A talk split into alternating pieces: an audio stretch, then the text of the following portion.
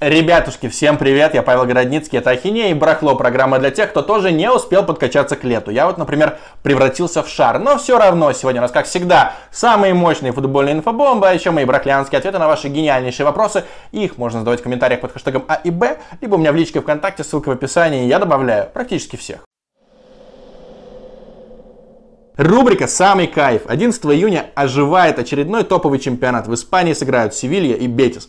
Казалось бы, афиша, ну так себе, можно пропустить эту игру, но у меня про этот матч есть целых две истории. Вернемся в 2006 год. Саша Киржаков сыграл против Севильи с Зенитом в Кубке УЕФА. Зенит вылетел, но Саша забил Севилье, запомнился ей, а Севилья тогда котировалась ну, практически на уровне нынешнего Атлетика. Севилья не играла в финалах Лиги Чемпионов, но, например, громила Барселону в матче за Суперкубок УЕФА 3-0, насколько я помню. Короче, была настоящим грандом. И вот она проявляла предметнейший интерес к Киржакову, и он такой, да, да, я хочу в Европу. А Зенит говорил, ну, если нам предложат нормально бабла, то мы тебя отпустим. А Севилья такая, ну, Киржаков, конечно, хороший форвард, но из России, наверное, 5 миллионов хватит за него. А Зенит такой, да вы что, рофлите что ли? Конечно, нет. Будем торговаться. Севилья такая, ну, в принципе, можно поторговаться, но нам пока неохота. И Киржаков очень сильно обиделся на руководство Зенита. А параллельно Бетис, который до этого не интересовался Киржаковым, ну, просто знали, что есть такой игрок, но как только там пронюхали, что Севилья хочет его подписать, чисто для того, чтобы харкнуть в душу соседям, Бетис обратился к Зениту и сказали, мы даем не 5, а 7 миллионов евро. И Зенит такой, о, это уже интереснее, Сашка, поедешь в Бетис? А Саша говорит, Бетис? Эти аутсайдеры и лузеры? Конечно же нет. То есть у него не было какой-то абстрактной цели уехать в Европу. Он хотел конкретно в Севилью. И зимой 2000, с 2006 на 2007 год действительно уехал, выиграл там Кубок УЕФА, забивал Барселоне. Немножечко не повезло ему, что там сменился тренер и Саша присел на лавку. Потом он допустил ошибку, вернулся в московское Динамо ради Евро 2008. Но так как Динамо проклятый клуб, Саша Киржаков не поехал на Евро. Не так важно. Все равно его путешествие в Севилью получилось очень и очень достойным. Ну и вторая микроистория. Я много раз слышал, что, естественно, в Севилье одни таксисты болеют за Бетис, другие за Севилью. У них принято, когда они везут пассажиров мимо чужого вражеского стадиона, водители говорят, заткните, пожалуйста, носы, потому что от этой помойки очень сильно воняет. И не все выкупают юмор, конечно, потому что, конечно же, никакого запаха там нет. Но просто такая царит вражда между Севильей и Бетисом, что вот они искренне друг друга ненавидят. И Киржаков тот же рассказывал, что встречал парочку, ехал автобус Севильи на матч с Бетисом, встречал парочку, дед э, в экипировке Севильи, рядом с ним бабка болеет за Бетис. И дед там машет руками, типа, ребята, привет,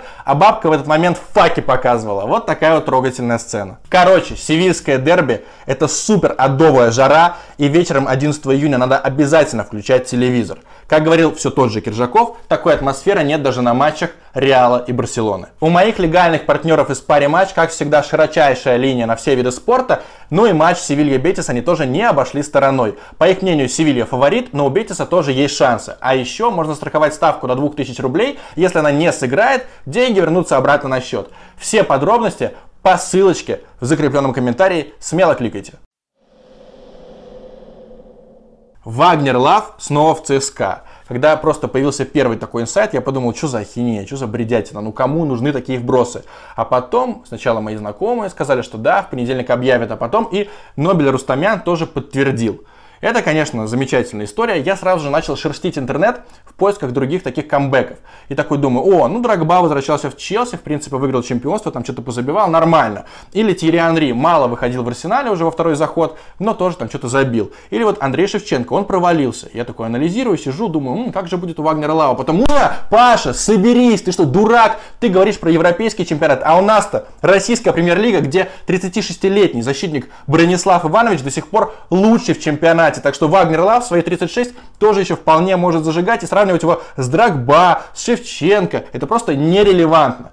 Еще поиграет здесь у нас Вагнер Лав. Конечно же, он постарел, уже явно не такой резкий, но наших защитников, особенно какого-нибудь Осипенко, может спокойно унижать. Разумеется, после Вагнера тут же полетели слухи, что «О, Сейду Думбия тоже не против вернуться в ЦСКА, но Сейду уже за 40, поэтому вряд ли». В принципе, если всех возвращать, то надо реально возвращать каждого. У Жиркова вот истекает контракт с Зенитом, пока вроде бы не продлили, тоже можно его подписать. Или, допустим, Игнашевича не любит в он явно еще в нормальной форме. Рахимич, он вообще и в 70 лет будет в порядке. Даже Чиди Одия надо вернуть, если подписывают Вагнера Лава, если внезапно подпишут Сейду Думбия. Кстати, пока чемпионат России не возобновился. Мне почему-то стало интересно пофантазировать, попрогнозировать. И вот моя первая пятерка. Пишите свои в комментарии. У меня на первом месте будет «Зенит», ну потому что понятно, что он же чемпион. На втором «Краснодар», потому что они хорошо готовились к доигровке чемпионата России. На третьем «Локомотив», потому что, ну, конечно, Семина уже нет. Но там, во-первых, большой отрыв от всяких пятых мест. Во-вторых, у них очень легкий календарь. На четвертом месте будет ЦСКА и на пятом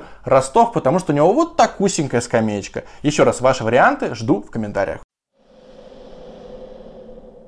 Чех и Лэмпорт – главные активы Челси. Они провели трансфер Вернера. Тима Вернер, суперстрайкер из Бундеслиги, должен был переехать в Ливерпуль.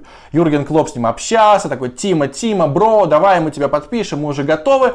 Тут Херакс, коронавирус – Ливерпуль посокращал зарплаты, и Клопу объяснили, что было бы неэтично сейчас подписывать игрока за 60 миллионов евро, потому что он, скорее всего, будет на лавке, потому что с нападением у Ливерпуля все нормально. И тут в переговоры влезли пацаны из Челси. Чех и Лэмпорт. То есть изначально 15 лет назад они просто стали живыми легендами как игроки, а сейчас они еще крутые как технический директор и главный тренер. Потому что когда к Тиму Вернеру приехал Петр Чех и начал общаться с ним по-немецки, а Чех в школе два года, кажется, изучал немецкий язык, два или три, не так важно. Короче, он умеет говорить по-немецки, и он Тима Вернера убедил, что в Челси у него будет куча игрового времени, и тот такой, да, да, я хочу к вам, и сейчас вместо Энфилда окажется в Лондоне. Арбитрам из Петербурга разрешат судить матчи «Зенита». Видим такую новость, такой заголовок и думаем, ну совсем «Зенит» уже припух. То у них футболисты за 50 тысяч рублей, то у них фарм-клубы, теперь еще и ручные судьи будут. А потом мы открываем эту новость и читаем, что московским судьям разрешат судить матчи столичных команд с не московскими, с какими-то провинциальными. И тоже Казалось бы, беспредел. На самом деле, как это работает? Назначают судью, и это «Зениту», если это судья питерский, наоборот, в минус, потому что питерский судья будет думать, не должны меня заподозрить в пристрастности. Я буду судить «Зенит» максимально честно и строго. И будет все гораздо жестче, если, конечно же, судья дорожит своей репутацией. Решающие матчи Лиги Чемпионов, скорее всего, пройдут в Португалии. Якобы были еще заявки от Германии, от России, но в России сказали не-не-не-не-не, мы ни на какую Лигу Чемпионов не претендовали, у нас и так намечается финал, отстаньте от нас, пожалуйста. Но в Европе почему-то пишут и про Россию. И я сразу же вспомнил легендарный твит не менее легендарного Гоши Черданцева 13 марта. Сейчас самое время России выйти с предложением принять все те матчи Евро-2020, которые не готовы принять другие страны из-за пандемии. Стадионы есть, инфраструктура есть, восторг иностранцев от чемпионата мира 2018 есть, вируса единичные случаи. Даже если не пройдет, будет хороший пиар. Действительно, охуенный пиар. У нас сейчас каждый день по 8-9 тысяч заболевших. И правда, единичные случаи. Теперь пара слов по новому формату Лиги Чемпионов. Как я понял, в августе в Португалии со зрителями доиграют Лигу Чемпионов с 1-4 финала. То есть там будет по одному матчу. Четвертьфинал, полуфинал и финал. И если это будет не совсем адски по цене, и в плане безопасности тоже все будет нормально и откроют границы, я бы с удовольствием съездил, несмотря на то, что Реал Мадрид, к сожалению, наверное, вылетит. Почему чемпионат Франции завершился досрочно? Есть такое французское издание, я не буду произносить его название, потому что не владею французским языком, и это будет звучать ну, примерно как у Виталия Мутко. Поэтому я выведу его название и просто скажу, что это издание провело расследование и выяснило, почему в Испании, Италии, Германии и Англии доигрывают чемпионаты, а Франция сказала стоп. Оказалось, что на Макрона просто надавили. Четыре человека на него давили. Первый президент Марселя, а Макрон, как известно, болеет за Марсель, Марсель в зоне Лиги Чемпионов, и выгодно все остановить. Второй человек совсем уж совсем уж неизвестный, потому что это президент ФК Париж из Лиги 2. Этот ФК Париж должен был вылететь, но он не вылетел, потому что все остановили. И как вообще связан Макрон с президентом ФК Париж? Дело в том, что сын президента этого клуба был свидетелем на свадьбе Макрона, а сам Макрон также был на его свадьбе, а еще раньше они вместе работали в Министерстве экономики. Есть еще два человека, которые тоже давили на Макрона. Это Дидье Дешам, сказал, ну, в интересах сборной было бы выгодно остановить, чтобы не рисковать здоровьем футболистов. И президент местной французской федерации тоже такой, ой, заебали, ажиотаж, это лучше мы нажмем на паузу, лучше мы сохраним таблицу и дождемся августа. Так что, если бы это произошло в России, говорили бы, ну, такое могло быть только у нас, это же просто ненормально, даже не попытались доиграть, какой ужас. Ну, во Франции все точно так же, и коррупция, и связи, и кумовство, и полная-полная грязь. Барахло. ваши мудрые вопросы, мои детсадовские ответы. Я уже не буду придумывать, как уговорить вас подписаться на мой канал, просто скажу, если у вас до сих пор не зажата кнопочка подписаться, нажимайте, пожалуйста, там рядом есть колокольчик, кликайте и на него. Поехали. Три нелюбимых русских игрока «Зенита». Конечно же, Александр Панов, потому что он был легендой «Зенита» в конце прошлого века, потом уехал в Европу, и в 2003 году его могли вернуть. И Виталий Мутко, только-только подписавший власту Петрожелу, говорил, Властемил, у нас есть местная легенда. Александр Панов, он такой быстрый, он такой забивной, ты его подпишешь, фанаты тебя будут носить на руках. А в том же совете директоров был и Давид Трактовенко, который уже понимал, что Панов «Зениту», наверное, не подходит. И Давид Трактовенко смачно пнул под столом Петрожелу. Петрожела понял, что ну, давайте посмотрим, давайте это попозже обсудим. Короче, слили Сашку Панова. А Дик Адвокат оказался не таким принципиальным, и ему все-таки навязали летом 2006 года, что надо бы вернуть Панова. Панов вернулся в «Зенит», и там вообще не отрабатывал в обороне. Он настолько был жирный и ленивый, что его ровесник Влад Радимов пошел к адвокату и сказал, Дик, не имеешь ты права ставить по новому состав. Он вообще ничего на поле не делает, только какие-то изображает телодвижения в атаке. Он нам не помогает. Если ты его ставишь, мы играть не будем. Все, заебал этот вонючий Панов. И, разумеется, Панов очень быстро из «Зенита» вылетел, обиделся на клуб и начал болеть за «Спартак», говорить, о, мы мясо, мы красно-белые. Ну, просто смешно. Но как можно в 40 лет вот так вот прям фанатеть? Это настолько искусственно и жалко, что можно реально только посмеяться над Сашей Пановым, который, кстати, просит 500 рублей за телефонное интервью. Какой же стыд. Еще меня реально раздражал Игорь Семшов, потому что «Зенит» его планировал купить чуть ли не с 2004 года. Говорили, Игорь, переходи к нам. Он такой, да не, я, наверное, в Москве. Да не, давай к нам. Да нет, я в Москве. Все не срасталось, не срасталось, не срасталось. А потом перед сезоном 2009 все же Семшов переехал, свалил буквально через год, хотя он по статистике неплохой сезон провел, но во всех интервью и в принципе, вот вспоминали игроки Семшова, говорили, что он настолько был нелюдимый, настолько он не подошел команде, вот просто не вписался максимально. Вечно трендел про свою Москву, что там ему больше нравилось, что там у кайфовее игралось, а Зенит, он типа за деньгами приехал. В общем, так себе трансфер. Я так и не понял, зачем приглашали Игоря Семшова в 2009 году. Третий резидент в моем блэк-листе ранний Владимир Быстров.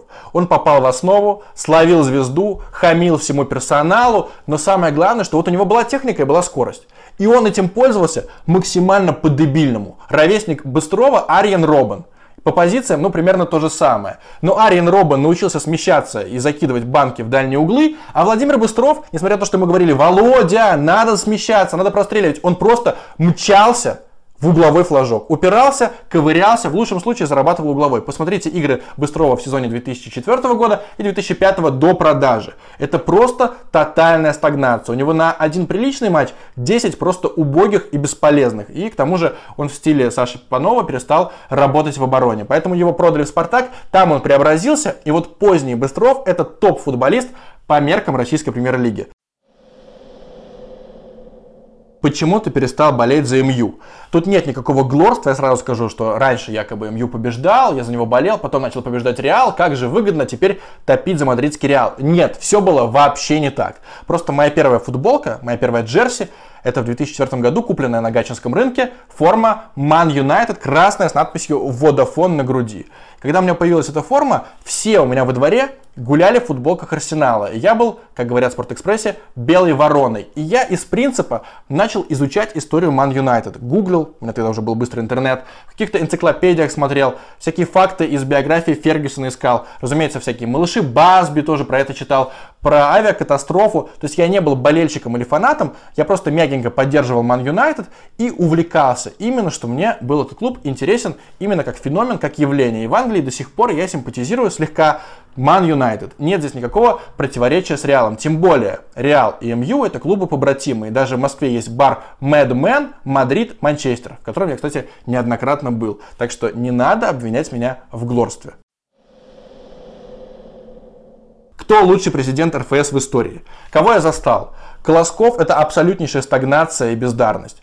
Ранний Мутко – лучший президент РФС, потому что при нем все главные победы ЦСКА в Кубке УЕФА, Зенит в Кубке УЕФА, бронза на Евро. Он привел Хиддинка, и при нем чувствовалось, что в российский футбол вкладываются бабки вот туда, куда надо. В академии, в какой-то там дворовый футбол, какие-то соревнования любителей, было ощущение сытости. Мутко умел договориться с богатыми людьми. После Мутко, после непопадания на чемпионат мира 2010 года, был Фурсенко, но это вообще волшебник и клоун. Дальше Толстых, который боролся с агентами и больше ничем не занимался, никакой коммерческой деятельности. Потом провальный Мутко и сейчас вот нейтральный Дюков. Так что вот ранний Мутко, который хотел, который светился, мы сейчас изменим русский футбол, у нас появятся деньги, у нас все будет замечательно, действительно на первом месте. Если вы не согласны, пишите в комментах ваши версии. Какого агента ты считаешь самым позорным?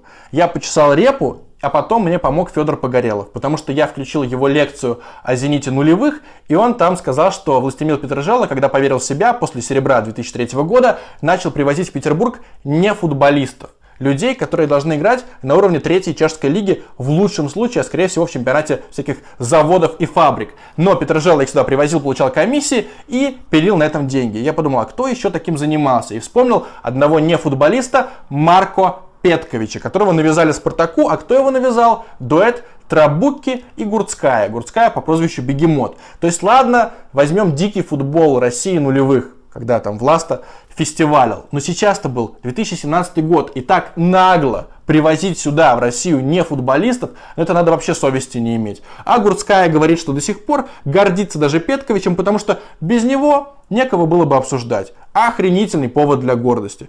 Если что, Петкович после изгнания из Спартака был год без команды. Он, кажется, 92 -го года рождения. Его никто не брал, потому что это просто пустое место.